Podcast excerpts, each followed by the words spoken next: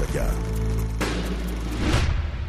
Buenas noches. Hoy en Entre Ojos vamos a hablar de qué hay detrás de la tensión nuclear que Corea del Norte ha puesto contra el mundo recientemente con los experimentos que ha venido haciendo acerca de misiles de largo alcance.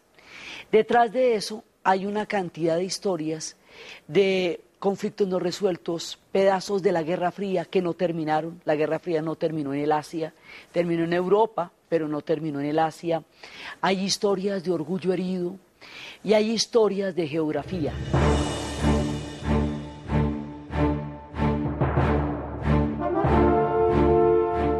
Corea es un país que está enfermo de geografía. Es un país milenario con una cultura muy antigua y elaborada, pero tiene el gravísimo problema de limitar con China, Rusia y Japón, que eso es estar uno grave de vecinos. Esos límites han hecho que toda la geopolítica les haya caído encima y que muchas veces conflictos que no hayan tenido que ver con ellos de manera específica hayan sido ellos quienes paguen las consecuencias de todos esos conflictos. Todas las triangulaciones que se han hecho en el Asia los incluyen a ellos. Las expansiones, las contracciones y los órdenes mundiales de sus vecinos los involucran. Entonces, la situación de Corea en la historia ha sido sumamente difícil. Sus heridas parten de una división completamente errónea, digamos, completamente arbitraria, que se les hizo a ellos sin consultarles y sin avisarles. Entonces hay una cantidad de historias detrás. Primero que todo, Corea es una antigua civilización ellos han desarrollado un orgullo nacional profundo, ese orgullo nacional que tienen los pueblos que quedan al lado de gigantes, ese orgullo que tienen los mexicanos frente a los Estados Unidos, ese orgullo que tienen los vietnamitas frente a los chinos, los polacos frente a los rusos. Cada vez que un pueblo tiene un gigantón, tiene que desarrollar un sentido de orgullo muy grande porque pues si no desaparece en la historia. Entonces Corea desde 1310 es un reino unificado ellos han tenido las, historias de los tres reinos. Son pueblos que desarrollaron los tipos móviles, es decir, la imprenta, 200 años antes de Gutenberg, lo que hace que esta gente vaya a tener una cantidad de textos y de cánones del budismo, desarrollar un alfabeto absolutamente prodigioso, uno de los más eficientes que existe en el mundo actual. Son una gran civilización atenazada entre los conflictos del pasado y del presente. Entonces ellos desde 1320 estaban unificados y ya en tiempo de los Sila, desde la época de los tres reinos y desde la época de los Sila, ellos ya eran una, una nación. Van a tener durante mucho tiempo la influencia de la China, van a ser tributarios de la China, pero de todas maneras con una cultura propia, muy influenciada por ella, pero con una cultura propia autónoma.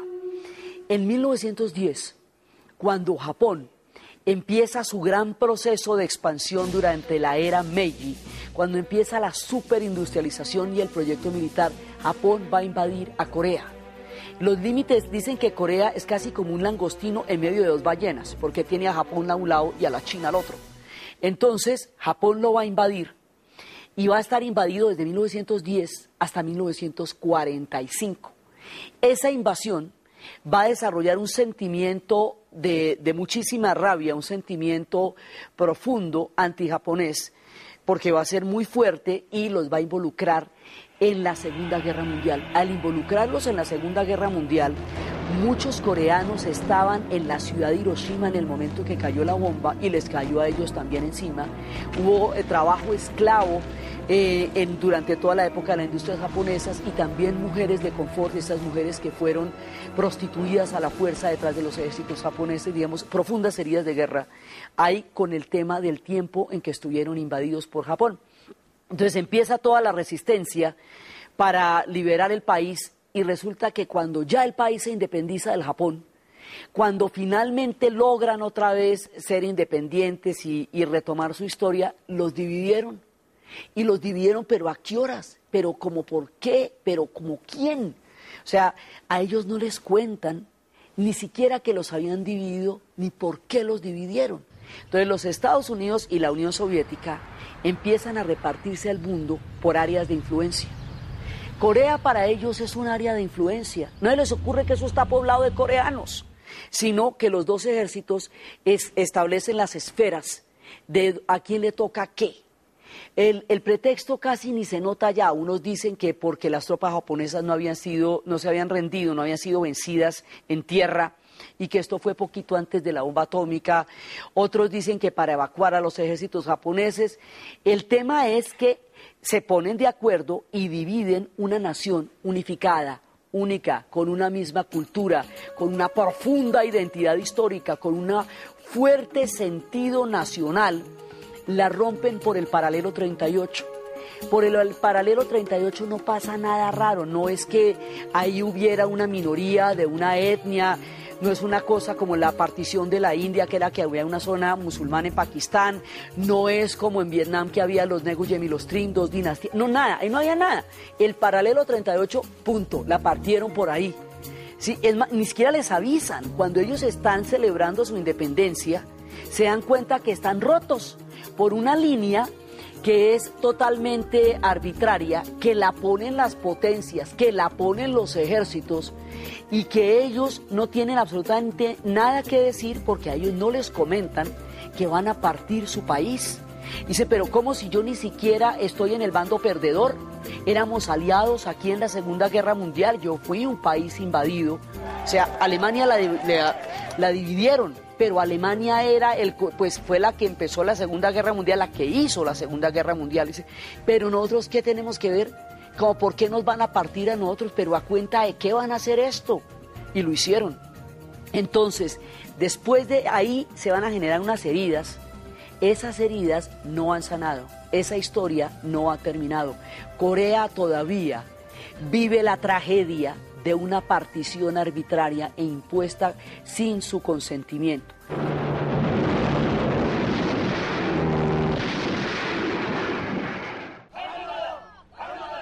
Entonces, ¿qué pasa? Que estando en esta partición, va a haber en el 51 un plan de unificar el país, de reunificarlo. Pero en el norte, en la influencia soviética, está la figura de Kim Il-sung, que va a ser una, un personaje que va a moldear todo un proyecto nacional a partir de la bronca con los japoneses, del sentimiento antijaponés que ellos llaman yute, que es toda una mirada, ellos son confusionistas, tienen una cantidad de círculos de responsabilidades y de deberes, y eh, para ellos el dirigente, más que un soberano, es un guardián cósmico, es un personaje prácticamente sagrado. El, el hálito que estos personajes tienen va mucho más allá del hecho de ser gobernantes. Entonces, él quiere reunificar todo el país a partir de un proyecto comunista. Al otro lado, Chiang Man-rae, que es el dirigente de Corea del Sur, quiere reunificar todo el país a partir de un proyecto totalmente anticomunista. Y unos y otros quieren sí la reunificación, pero sobre dos ángulos totalmente diferentes. Entonces, hay un momento en que las tropas de Corea del Norte atraviesan ese paralelo 38, que es la línea inventada por los Estados Unidos y la Unión Soviética, y cuando lo atraviesan, en ese momento el Consejo de Seguridad de las Naciones Unidas estaba reunido. La, la Unión Soviética no estaba en esa reunión porque había boicoteado la sesión porque no habían reconocido a la China continental como miembro del Consejo de Seguridad, sino a Taiwán. Entonces, no estaba en protesta por eso, la Unión Soviética no fue. Los Estados Unidos, en ausencia de la Unión Soviética, convencieron a las Naciones Unidas de atacar a Corea del Norte para evitar que las tropas atravesaran más allá del paralelo 38 y arranca la guerra de Corea. Y a la guerra de Corea se, se convierte en un pulso de la Guerra Fría entonces, es un ataque de las Naciones Unidas. Van a ir una cantidad de países, entre ellos va a ir Colombia, y va a haber un batallón Colombia que se distinguió por su valor y por su interés en el combate.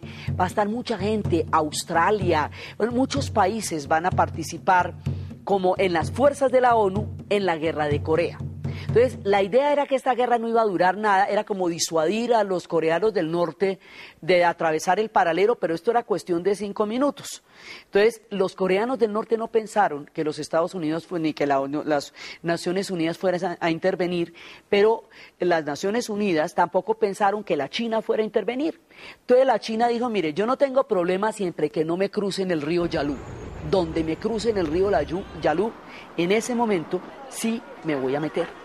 Entonces hay un momento en que cruzan el río Yalu, el límite de Corea del Norte con la China. Cuando eso sucede, China entra. Al entrar China, la guerra no se puede ganar porque tiene un gigante detrás. MacArthur, que era el que estaba dirigiendo las operaciones, dijo que había que botarle una bomba nuclear a China para poder ganar la guerra. Le dije, no, no, mira MacArthur, no, te voy a explicar. Esta es la guerra equivocada contra el continente equivocado, contra el enemigo equivocado. La Guerra Fría la estamos desarrollando contra la Unión Soviética en Europa y no contra China en Asia. Y ahí es cuando lo relevan del mando.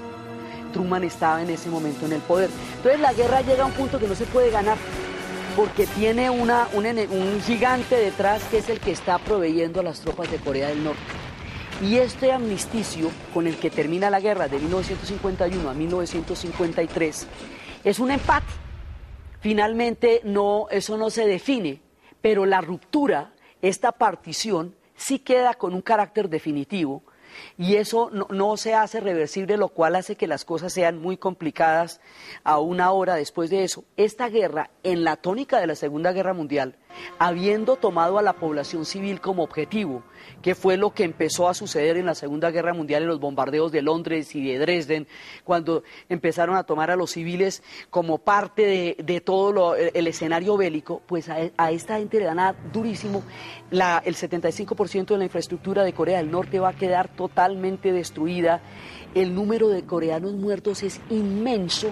Entonces, para ellos es absolutamente devastador. Se usaron napalm, toda clase de, armas se usaron contra Corea.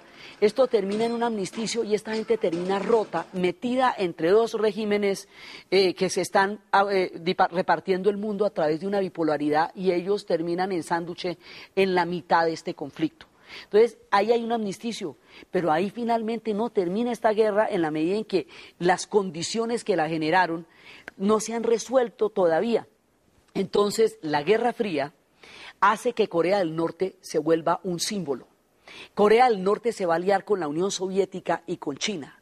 Corea del Sur se va a aliar con los Estados Unidos y con Japón. Japón empieza su gran proceso de expansión Corea del Norte se acerca al Japón dentro de un proyecto de, lo que van a ser las grandes economías del Asia, que va a ser Taiwán, que va a ser Hong Kong, que va a ser Corea del Sur y que va a ser Japón, como ejes económicos de desarrollo.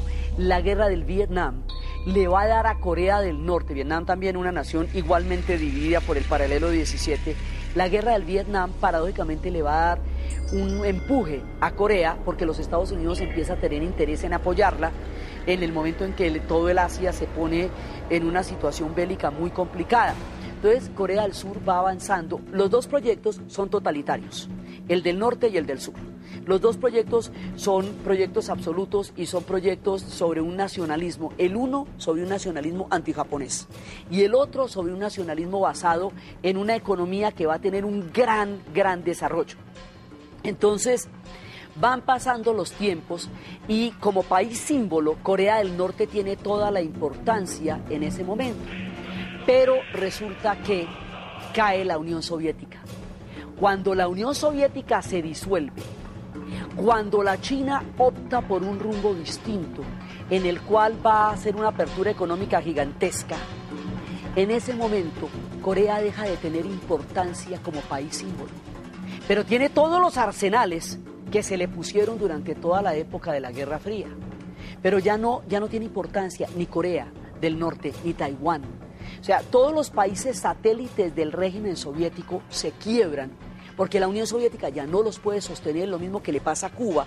Aquí también va a haber un periodo especial, también va a haber una hambruna gigantesca hay rumores de más de dos millones de personas que murieron de hambre en esa época, pero con el hermetismo del régimen no lo podemos saber. Muchos huyeron a China. China los recibió porque ellos habían recibido a los chinos que habían huido durante la época de la Revolución Cultural Entonces viene un periodo muy delicado en el cual Corea del Norte queda sin ninguna posibilidad económica. La China ya no está interesada, la China sí la mantiene a ella, pero digamos escasamente. Entonces Corea del Norte queda totalmente eh, fuera de base, económicamente hablando, con ese montón de armas que tiene. Y esto ya hace en los noventas, empieza a desarrollar esa estrategia de buscar una disuasión a través de los arsenales atómicos. Es como la manera en que va a llamar la atención del mundo. Hay unos países que quieren ser tenidos en cuenta en las decisiones de las naciones a través de una presión nuclear, que es el caso de Corea y en un momento dado ha sido el caso de Pakistán. Hay países como, como lo que va a ser Irán, que fueron gigantescas civilizaciones en otra época y quieren hacer valer su papel de potencia. Pero hay países medios que quieren hacer valer, hacerse ver por la comunidad internacional a través de la presión nuclear, que es el caso de estos dos. Entonces, hay un momento en que hubo un proceso de democratización en Corea del Sur y un proceso de acercamiento de las dos Coreas. Es el tiempo en que calienta el sol por la fábula de quién es capaz de hacerle quitar a un hombre su abrigo, si el viento soplando mucho o el sol calentando, y el hombre con el viento se abriga más, con el sol se quita el abrigo. Entonces, el tiempo en que calienta el sol, las Coreas se van acercando. Esto es en el año 2000. Ya en la época de los Olímpicos pudimos ver la grandiosidad de lo que es Corea del Sur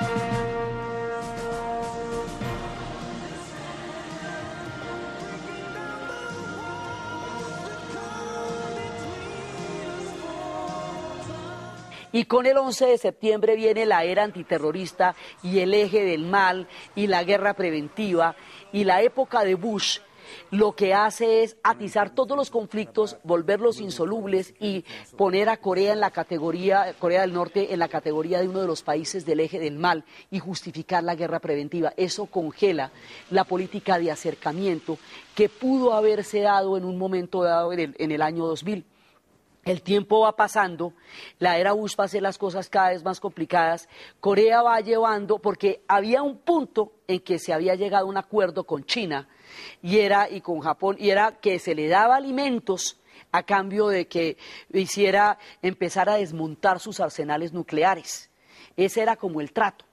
Pero la era Bush hace que estas cosas se compliquen muchísimo más y endurece las posiciones de todo el mundo. Esto es muy complicado porque en la medida en que Corea del Norte se vuelva más amenazante, la compromete la profunda vocación pacifista constitucional que tienen los japoneses de haber firmado para siempre una paz, porque si se sienten amenazados por Corea del Norte, eso por lo menos pone en discusión una cosa que ellos no querían discutir jamás, que era el carácter y la vocación pacifista de, su constitución. Entonces, crea una, una interlocución fatídica en la zona, porque es una interlocución bélica. Y eso fue lo que se fue produciendo durante toda la era de Bush. Ahora, en tiempos recientes, volvieron a, esgrimir este tipo de estrategias. Detrás de eso hay hambre. Cuando partieron el país, todo el territorio cultivable quedó en Corea del Sur y las fuentes energéticas en el norte. Ellos tienen muy poca tierra cultivable, lo que hace que el hambre permanentemente los amenace. Tienen un montón de armas, un arsenal impresionante, pero detrás del millón y pico de hombres que tienen el ejército no hay sino hambre.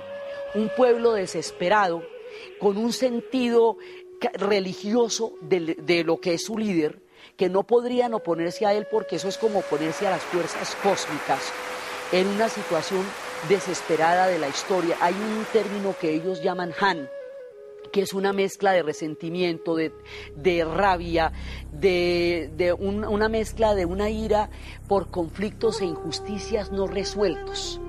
Y ellos tienen esa expresión, unos y otros la tienen, porque los coreanos del sur tienen todas las bases americanas caminando por todos lados. Hay más de 33 mil soldados en Corea del Sur luego ellos se sienten de todas maneras invadidos, sienten que tienen todavía el peso de las potencias sobre su territorio y su mayor aspiración es poder decidir ellos su propio destino. Entonces la situación como estaba planteada y como se ha venido viendo en los últimos tiempos, parecería llevar a un punto de tensión muy grande en la medida en que ellos siguen haciendo los ensayos nucleares, siguen patrullando las aguas, eh, cargados de arsenales amenazantes, digamos, en la medida en que todos estos gestos de una frontera completamente llena de armas, de minas antipersonales, ese paralelo 38 es completamente infranqueable porque es uno de los sitios con mayor armamento en el mundo.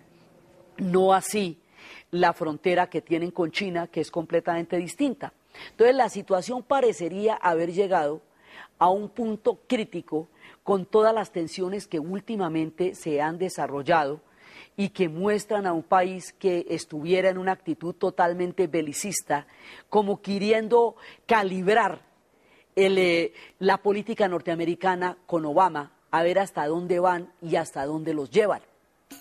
Pero ellos son pueblos del Tao, ellos creen en el Ichin, ellos precisamente en su bandera está el símbolo del yin y del yang, y, los hexagramas del Ichin en el signo de la armonía están allá. Y en los pueblos del Tao hay una cosa que se cambia, en las líneas, en el Ichin hay una cosa que se llama las líneas del cambio, que es que hay una tendencia general, pero hay procesos que pueden llevar a unos cambios. Los procesos que pueden llevar a unos cambios en este momento son, por un lado, la política de Obama, que es más de calentar el sol que de soplar el viento sobre los abrigos. Lo que ha mostrado Obama con sus viajes al Medio Oriente, con su política hacia el Islam, con su política con Rusia, con su política eh, en, el mismo Pakistán eh, desde el punto de vista de cómo llevar a, un compromiso del gobierno y de la población pakistaní, es que él lo que está haciendo es tender puentes. Eso nos hace pensar que dentro de esa misma línea busque una manera de tender algún tipo de conversación con Corea del Norte para que estas tensiones se aligeren y empiece a calentar el sol y se puedan preparar los terrenos para poderse encontrar con la otra Corea. Eso puede suceder. Y también hay otra línea de cambio muy importante. El gran dirigente, que es el hijo de Kim Il-sung, el que montó el proyecto de Corea del Norte, está muriendo. Si es, ya es imposible acallar los rumores sobre la muerte de este hombre y esa muerte inminente nos da un cambio de un personaje que no le hubiera dado otro viraje a partir de la, de, la manera como había manejado las cosas. Lo, sucede su hijo de 24 años, hijo de la cuarta mujer, ahí hay un cambio del personaje que había llevado a la confrontación a Corea del Norte.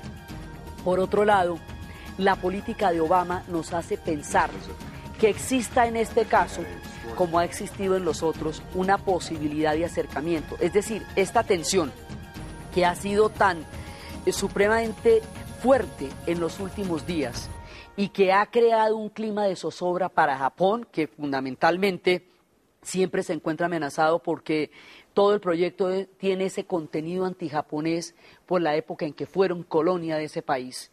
Y contra Corea del Sur, que de todas maneras tiene a una, una contradicción entre sus más profundos hermanos, porque esta es una sola cultura. Llevan solamente, llevan una división hace muy poquito, pero milenariamente ha sido uno solos. Y la idea es que en la medida en que Corea del Sur se democratice y en la medida en que se tiendan puentes, existe una posibilidad de revertir estas tensiones. Pero lo que tiene que suceder es que la Guerra Fría termine. La Guerra Fría terminó en Europa. Y al terminar la Guerra Fría, esos regímenes se descompusieron por su propia inercia. ¿Sí? Pero en el Asia, una vez terminada la Guerra Fría, los regímenes no se descompusieron, como pasó en Europa, porque tienen un profundo contenido anticolonial que los ha mantenido con un orgullo nacional profundo, que no era la situación en Europa, porque de todas maneras todo era entre europeos, era entre los mismos. Aquí en el Asia no. Entonces ese contenido anticolonial hace que ellos hayan continuado integrados más allá del tiempo en que el régimen que los hacía posible, el orden histórico que los hacía posible, ya no existiera.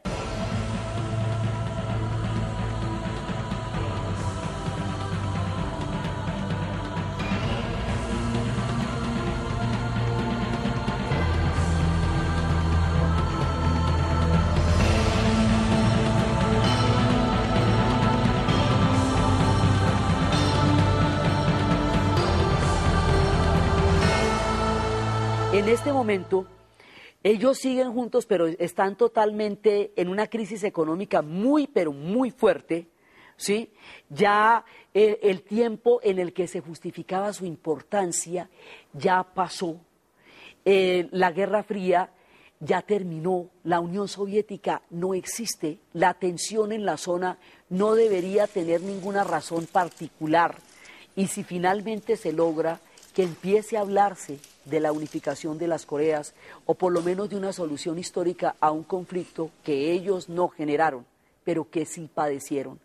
Si finalmente todos los órdenes históricos que les han caído encima empiezan a abrirles una salida, porque la idea era que cuando estos regímenes quedaron a la deriva después de la caída de la Unión Soviética, no valía la pena apoyarlos económicamente porque se esperaba que se disolvieran por la inercia de la historia, pero como no se disolvieron, quedaron unas condiciones de hambre muy grandes y de desolación, y eso los llevó cada vez más hacia una política belicista para lograr acuerdos que les den a ellos comida. Entonces la idea es que este personaje cambie el rumbo que ha venido tomando Corea, que haga las veces de las líneas del cambio de Lichín, que Obama encuentre la manera de establecer puentes con este nuevo personaje pero fundamentalmente la idea es que la Guerra Fría termine.